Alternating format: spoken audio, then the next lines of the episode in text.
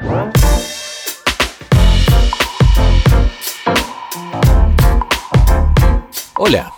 tanto tiempo. Bienvenidos a otro episodio del Hockey Show. Como siempre, soy Tom Caron.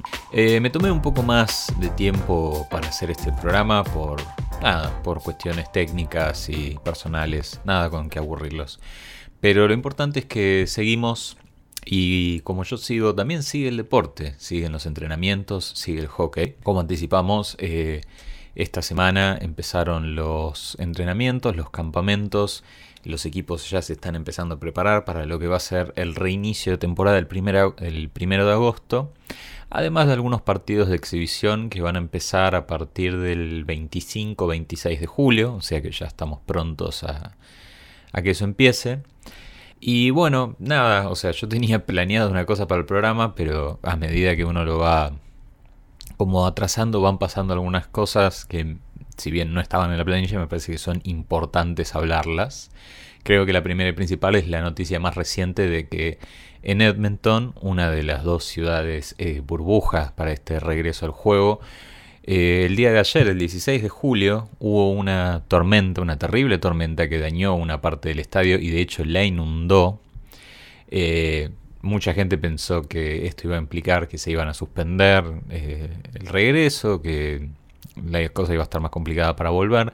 Aparentemente no, la gente de los Oilers y desde la liga salieron a decir que ya hay gente trabajando para resolver los problemas que hay en el estadio y que nada de esto va a demorar ni los entrenamientos de los Oilers ni el, regreso del hockey, por lo menos a esa ciudad en Canadá. Así que si bien es algo que pasó, que muchos vimos en las redes sociales, vimos, creo que todos vimos, si no se puede encontrar en Twitter, el video ese donde se ve todo un hall del estadio totalmente inundado que es una lástima encima porque Rogers eh, Arena o Rogers Place, ya no sé cuál es de Vancouver y cuál es de Edmonton, em, son, es un muy lindo estadio. Los dos son lindos estadios, pero bueno, el de los Oilers es más nuevo, entonces es llamativo verlo en estas condiciones. Hablando de condiciones y de condicionamiento, como dije antes, eh, volvieron los entrenamientos, ya los equipos están empezando a preparar, eh, sabemos que hubo jugadores eh, que decidieron no participar, eh, creo que Mike Green con los Oilers y Travis, Travis con los Flames son como los dos más, eh, son como los dos nombres más pesados que tal vez por ahora decidieron eh, no participar. Andrew Shaw con los Blackhawks también. Pero tampoco por ahora en Montreal no se sabe qué va a pasar con Max Domi. Eh, Carl Arsner dijo que no iba a participar, pero Domi todavía no sabemos en qué condiciones va a estar. Dijeron que se estaba tomando entre 7 y 10 días para tomar una decisión. Recordemos que él es diabético y es un tipo que se cuida mucho, es un ejemplo de cómo cuidar la diabetes. Entonces él todavía no sabe con seguridad cuánto lo va a perjudicar o cuánto va a perjudicar a su salud eh, volver a este deporte y en el hipotético caso de que algo le pase, que siempre es lo que uno no quiere que le pase, o sea, no queremos que tenga COVID-19, no sabemos cómo eso puede afectar a su salud. Entonces, al todavía haber dudas al respecto, Domi todavía no se sabe que si aparte le llega a faltar a Montreal, eh, me parece que la serie se les va a complicar un montón más, pero bueno, de vuelta, ¿no? Es como Montreal ya de por sí, a final de la temporada, estaba medio como eh, levantando la bandera blanca, pidiendo piedad, eh, habían negociado a Ilya Kovalchuk, se lo sacaron de encima, como que ya se estaban desarmando para terminar la temporada como lo más alto en el draft posible y bueno, las cosas no salieron como, como lo esperaban, así que no sé, es el eterno debate del fan de Montreal. ¿Queremos ganarle a Pittsburgh o queremos ganar a Alexis Lafreniere? O tenemos la posibilidad de ganar a Alexis Lafreniere. Personalmente yo creo que lo mejor que puede hacer Montreal ahora es tratar de conseguir a la estrella franco-canadiense para tener en el equipo. Pero bueno, cada uno lo llevará por donde quiere. Mismo en las cuestiones de salud y falta de claridad respecto a lo que va a pasar, una medida bastante rara dentro de la liga, pero que ya viene siendo como parte de, esta, de esta tendencia de ser misteriosos respecto a las lesiones, es que en, esta nueva fase de, la temporada 2019-2020, eh, los equipos no pueden eh, decir qué clase de lesiones tienen sus jugadores. Eso va a quedar a cargo pura y exclusivamente de la liga. Hasta ahora el término que se está utilizando y se ha utilizado como para definir casos donde hay jugadores que no están participando es no apto para jugar. Algunos ejemplos de jugadores que por ahora están en esa categoría extraña de no aptos para jugar fueron Corey Crawford en Chicago, David Pasternak y Cash en Boston. No me voy a animar a tratar de pronunciar el nombre del checo porque es terrible. Pero bueno, esos son como tres de los nombres más pesados eh, que sabemos por ahora que no estarían jugando y no están, como dicen, no aptos para jugar. Es raro, es ambiguo. Eh, tengo entendido que igualmente esta decisión se tomó por una cuestión de, de tratar de no revelar las situaciones de salud de, de, los jugadores, que es un tema que parece ser como legalmente complicado, más con toda esta situación del COVID-19 dando vueltas. Así que Sí, la nueva es no apto para jugar. Es la que se está usando. Sabemos, bueno, de estos personajes. Boston yo creo que está, si bien Pasta y Calle son jugadores importantes, eh, tienen armas. Yo creo que Chicago, si Crawford no vuelve, tienen que confiar en Colin Delia y Malcolm Suban. Eh, la van a tener mucho más complicada de lo que ya la van a tener enfrentándose a Conor McDavid y a Leon Draisaitl. En otras noticias recientes que pasaron, eh, Lindy Ruff eh, fue nombrado el nuevo entrenador de los New Jersey Devils. Va a seguir en el estado de Nueva York, eh, se va de los Rangers a los Devils. Y en mi opinión personal creo que todavía no lo he visto como entrenador principal en un equipo. Puede que funcione con, con Nueva Jersey, pero sí sé desde la experiencia que él estaba haciendo como el aspecto defensivo de los Rangers y la verdad que estaba haciendo un pésimo trabajo ahí. Eh, creo que, no, creo no. Solo desde 2017, solo los Ottawa Senators permitieron más oportunidades en 5 contra 5 por hora. O sea, y sabemos cómo están los Sens, con el debido respeto que ellos se merecen, que están en un proceso de reconstrucción. Pero sabemos que los Rangers, eh, uno de los problemas más grandes que tiene que estuvo teniendo en el último tiempo es el aspecto defensivo. Eh, como dije, Raf es el nuevo técnico de Nueva Jersey y si bien eh, Nueva Jersey no estará participando en, en, este regreso del hockey, se anunció desde ya que no va a estar uniéndose al equipo, o sea que ya su temporada terminó y que ayudando a Quinn atrás del banco, por lo menos en el aspecto defensivo, va a estar Gord Murphy. Así que bueno, eso también es otra noticia, es una cosa que vamos a tener que esperar. Creo que Lindy Ruff va a ser uno de los primeros entrenadores en presentarse al equipo y a sus jugadores y a todo a través de Zoom.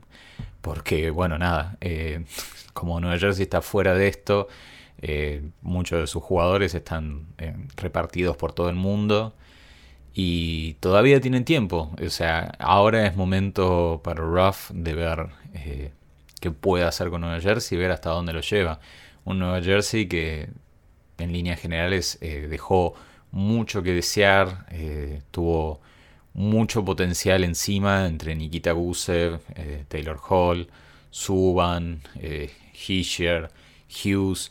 Tiene potencial Nueva Jersey. El tema es que no lo están usando. No lo están usando y es frustrante.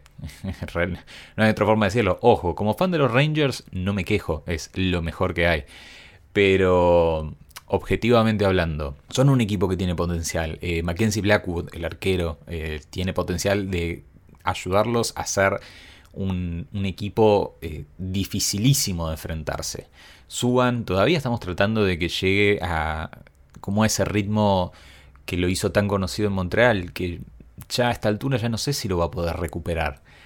Pero no sé, todo hay que ver la temporada que viene se supone que Nueva Jersey debería dar un paso para adelante en vez de tres pasos para atrás, que es un poco la, la sensación que a mí me quedó de ellos, ¿no? Como este equipo que lo tenía todo servido, de hecho mucha gente dijo que en papel eh, eran uno de los equipos más interesantes y más como programados para, para causar un, un impacto. Y contra lo único que se impactaron fue contra una pared Pero bueno, nada, ahora es cuestión de, de Ruff, de empezar a armar su equipo, de empezar a de plantear su visión en Nueva Jersey.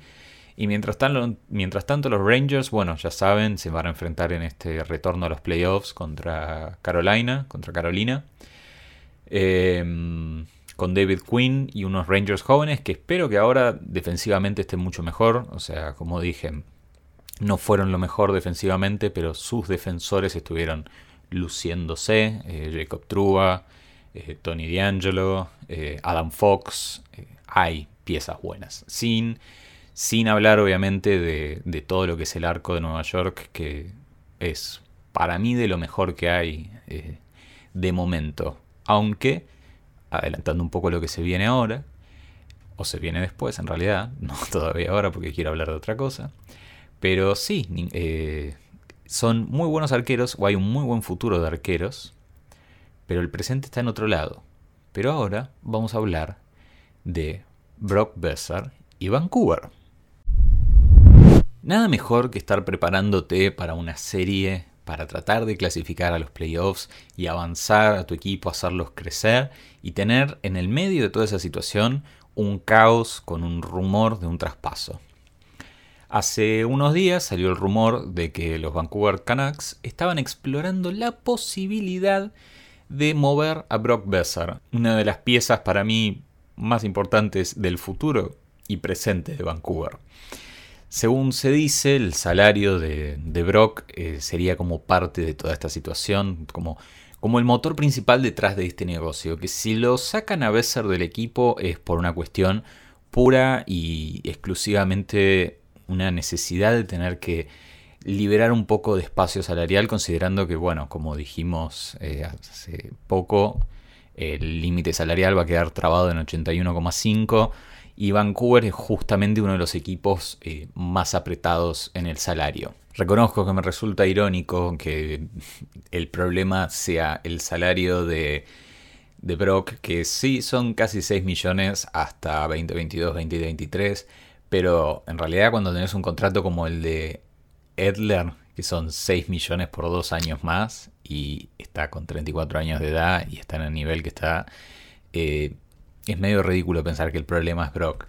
También todo esto surge justamente no por nada, sino porque Brock tuvo una mala temporada para lo que son sus estandartes.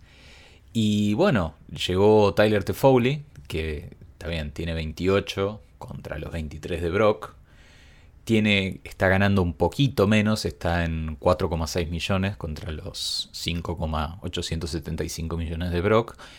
Y sí, es como que hay gente que dice, no, bueno, pero Tyler Toffoli tuvo una mejor temporada y que tuvo mejores números, entonces tal vez es como mejor quedarse con, con Tyler y, y no con Brock. El tema es el siguiente. Brock, como dije, tiene contrato hasta 2021-2022. Tyler de Foley se va a quedar sin contrato después de esta temporada. Lo tenés que renovar. Y sabés que está jugando bien. Y él sabe que está jugando bien. Te va a pedir plata. Y no solo eso, sino que la temporada que viene tienen que resolver el tema con Jake Bitranen, Tyler Mout, eh, Adam Godet, Zach McEwen en ataque. Y en defensa tienen que ver qué hacen con eh, Tanev, Stetcher, eh, Fantenberg y hay otro pequeño detalle que es que en el arco tienen que resolver la situación con Louis Domingue, que me parece que va, se va a ir del equipo, y Jacob Markstrom, que el propio equipo lo votó el jugador más valioso del, del plantel. Y según andan diciendo, Markstrom va a pedir, va a pedir creo que alrededor de 6.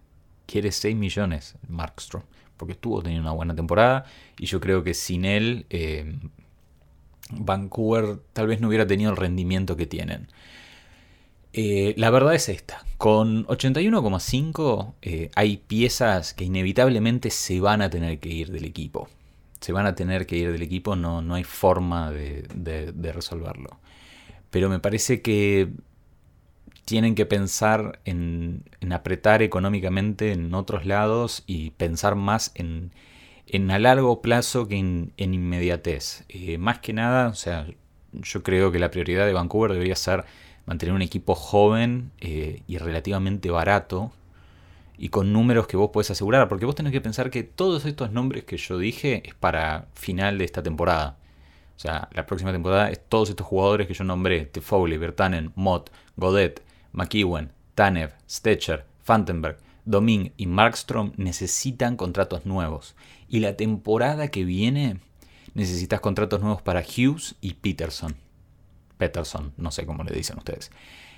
Que esos dos te van a comer un montón de salario porque lo van a pedir y la verdad es que se lo merecen. Y son dos de las piezas más importantes que Vancouver necesita para construir ese futuro. Y nada, Besser la verdad es que tuvo... no tuvo malos números. En lo que va de la temporada, eh, Brock Besser jugó 57 partidos, tuvo 16 goles y 29 asistencias para 45 puntos. La temporada pasada jugó 69 partidos, que es un buen número. Tuvo 26 goles, 30 asistencias y 56 puntos. Eh, que es su máxima, por lo menos hasta ahora a nivel profesional. O sea, la única diferencia que tuvo es 11 puntos menos. Seamos honestos, eh, no es mucho. No es mucho, no es un número que sea eh, catastrófico que, tenga. Está bien, Tefauli tuvo buenos números en general, en, tanto en Los Ángeles como en Vancouver, pero no es como para poner a uno encima del otro. O mejor dicho, no es como para. No es como para elegir a Tefauli, no es un, es un personaje que lo van a tener que dejar ir. Y nada, o sea, yo creo que es necesario que que eso pase. Y tampoco creo que va a pasar, ¿viste? De hecho, eh, la gran joda de todo esto es que el propio manager Jim Benning salió a decir que no, no lo va a mover, que se dejen de joder, eh, que son todos rumores inventados y que, que nada de esto va a pasar. Pero aún así Jim Benning es conocido por tener un, historial de buenas decisiones y malas decisiones. Pensemos que este año Vancouver no tiene ni su primera ni su segunda selección en los dos primeros... Eh, no tiene sus selecciones en la primera y segunda ronda del draft. O sea, recién van a empezar a seleccionar en el tercero. Igualmente yo creo que si llegan a quedar eliminados contra Minnesota eh, en este play-in, les vuelve el pick. La verdad que no me acuerdo mucho cómo quedó esa situación.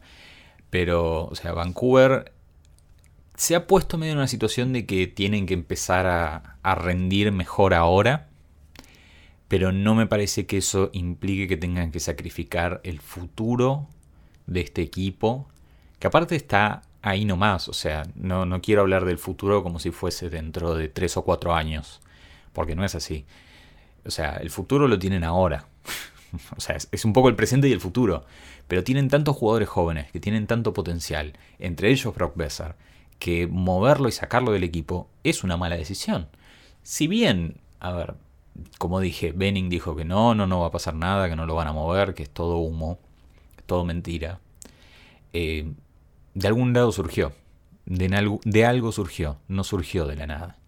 Entonces, si esa posibilidad ya se exploró y sabemos de las decisiones relativamente polémicas de Benning, para mí también un poco salió a atajarse, ¿viste? Como que se filtró, vio la mala repercusión, vio lo que le puede llegar a costar y dijo, no, no, no, no, no, no, no va a pasar nada.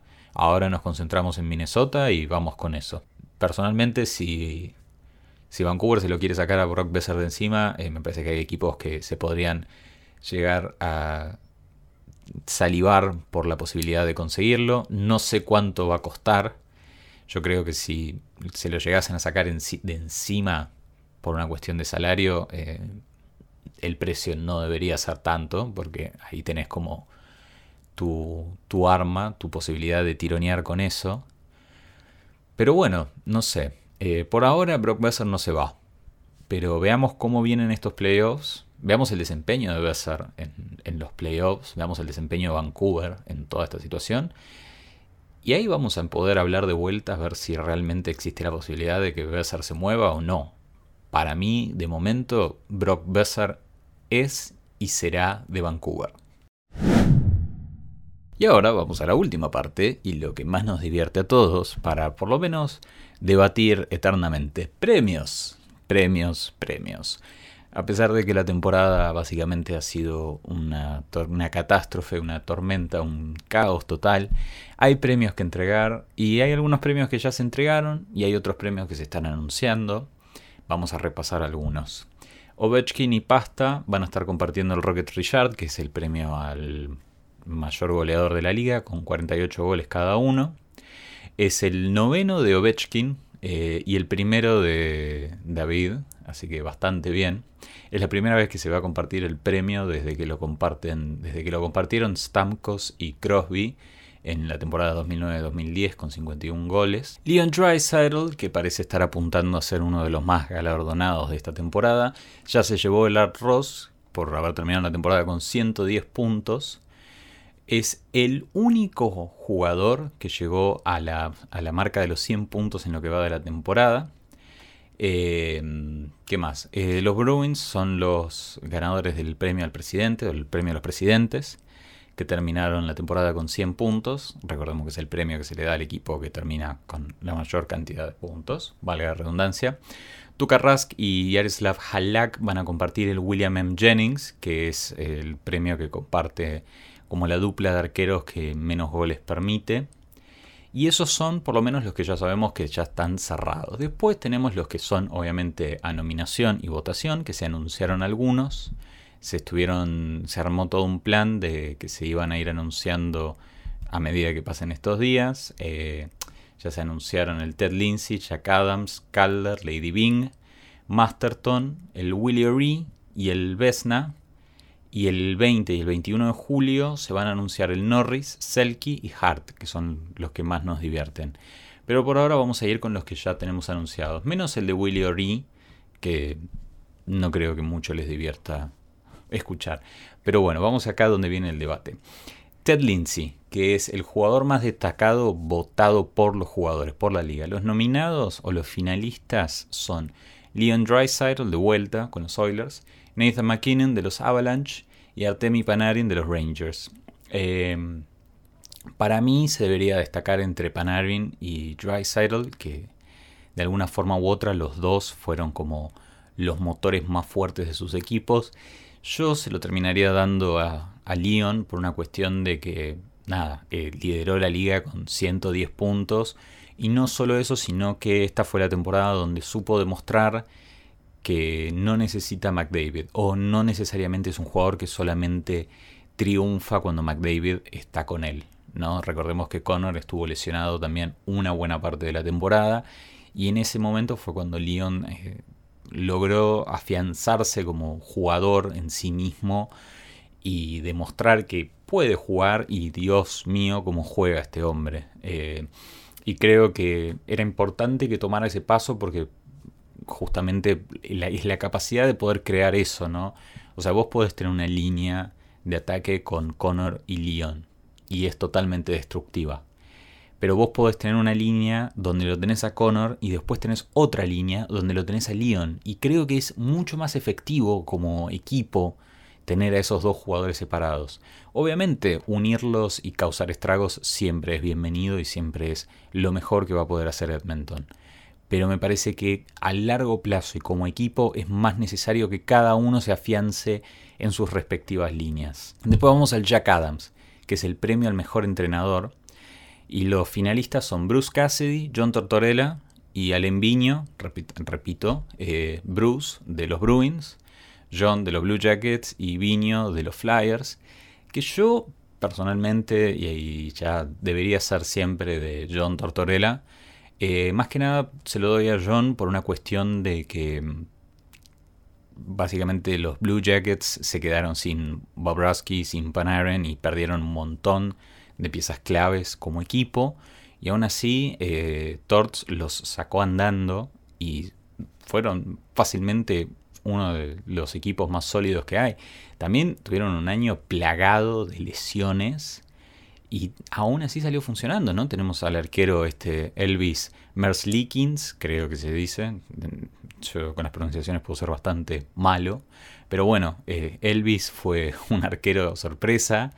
Y nada, es, es destacable remarcar cómo los Blue Jackets, a pesar de todo, eh, como que pudieron adoptar esta cuestión de, de todos contra el mundo y, triunfar y salir adelante y poder eh, como avanzar a pesar de, las complicaciones que se les presentaron como equipo.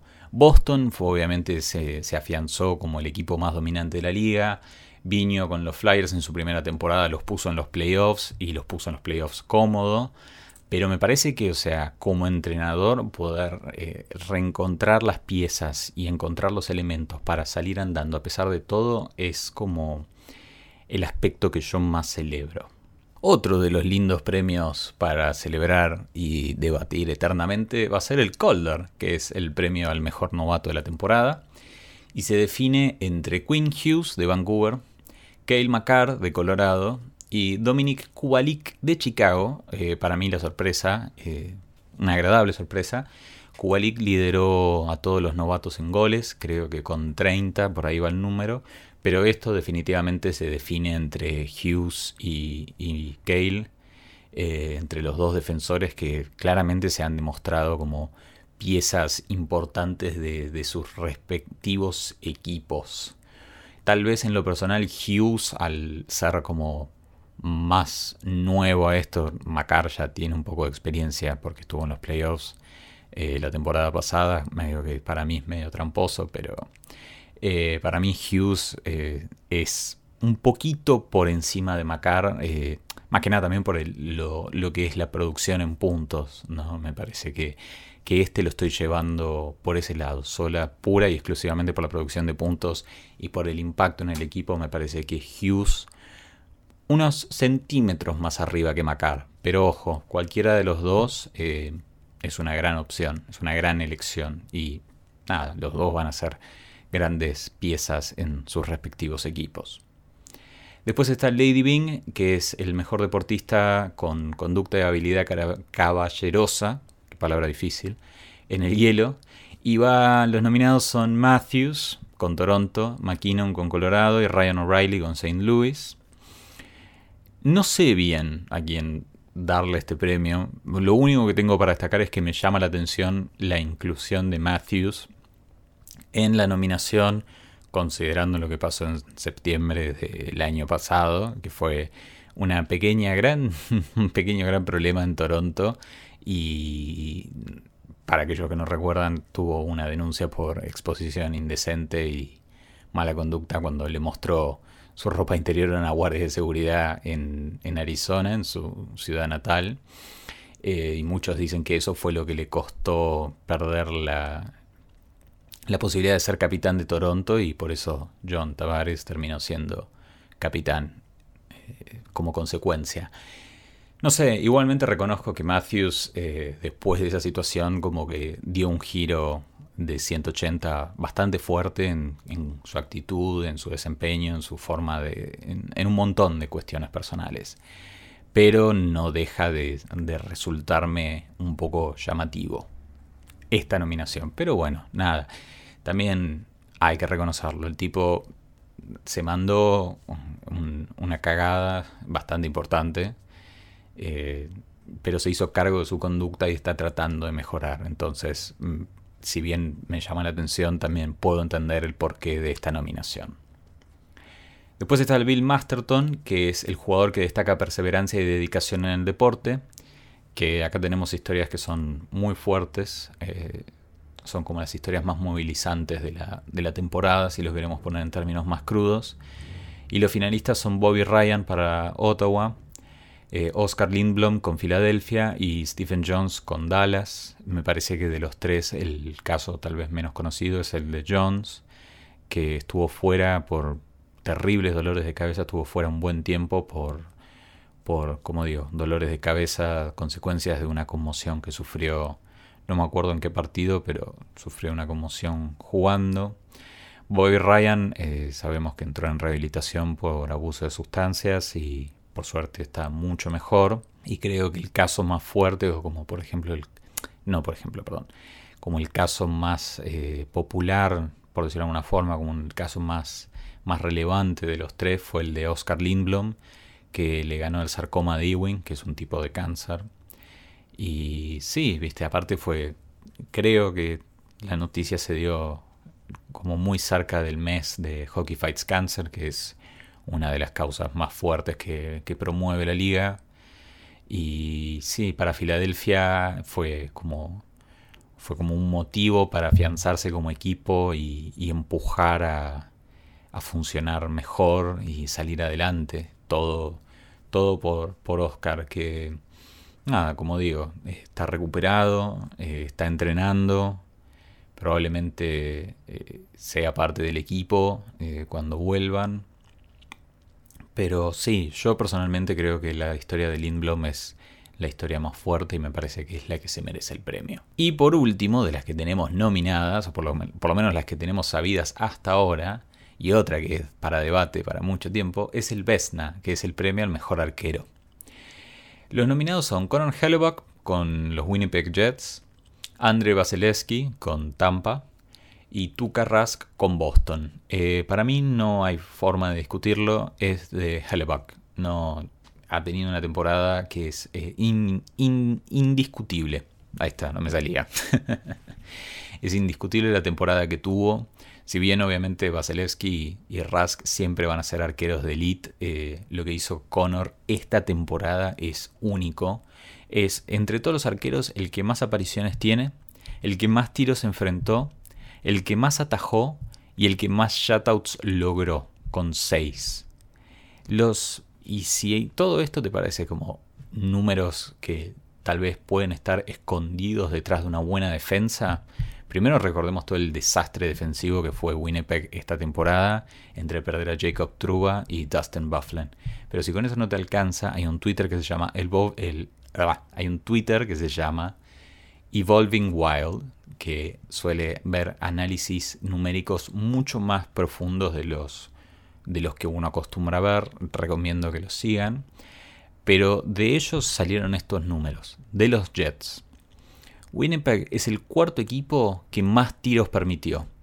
Es el sexto equipo que más tiros de riesgo permitió, o sea que son más probables que terminen siendo gol. Y es el segundo equipo en, permitir más chances de peligro. O sea, la defensa de Winnipeg y el equipo en general lo dejó a Hellebuck bastante solo durante la temporada. Nadie jugó más partidos que él y nadie hizo más atajadas que él es definitivamente el que mejor temporada tuvo de los tres y es, creo, para mí, el claro ganador del premio. A pesar de que hay gente que lo quiere discutir. Vasilevsky y Rask, los dos tienen números como para defenderlo. Pero mirando en profundidad, la temporada eh, para mí es de Connor, sin, sin discusión. Así que bueno, ahí tienen un poco de lo que está pasando en la liga, un poco de los premios que tenemos. Aclaro que los ganadores de estos premios se van a anunciar en las finales de conferencia, así que todavía falta un poco para saber quién va a llevarse qué galardón. Pero bueno, todo de a poco parece volver a la normalidad, a pesar de que estamos entre, entre campamentos, premios y tormentas, por decirlo de alguna forma, y me parece que ese va a ser el título del programa. Yo por mi parte les deseo buena salud a ustedes, les deseo buena salud a la liga. Eh, espero que sigan bien, espero que se estén preparando para una maratón de hockey. No sé en qué parte del mundo están, pero espero que estén pudiendo salir y estén pudiendo retomar la vida normal. Acá en Argentina estamos en, los primeros pasos para volver a, esta nueva normalidad, por llamarla de alguna forma. Así que nada, como dije antes, les deseo buena salud, buena vida, buenos días y nos veremos. A ver, lo voy a decir ahora adelante con ustedes. Nos vamos a ver el, el jueves 30. Jueves 30 vamos a hacer el próximo programa. Es cuando van a poder esperar el próximo programa del Hockey Show. Yo eh, la semana que viene obviamente me voy a empezar a preparar para todo. El 26 es mi cumpleaños, así que si quieren hacerme un gran regalo pueden suscribirse al canal en Spotify, Anchor, Google Podcast, donde sea que estén escuchando esto. Síganme en Instagram, síganme en Twitter. Eh, nada, ayúdenme a hacer crecer esto. Pero bueno, muchas gracias por escuchar y nos vemos en el próximo programa.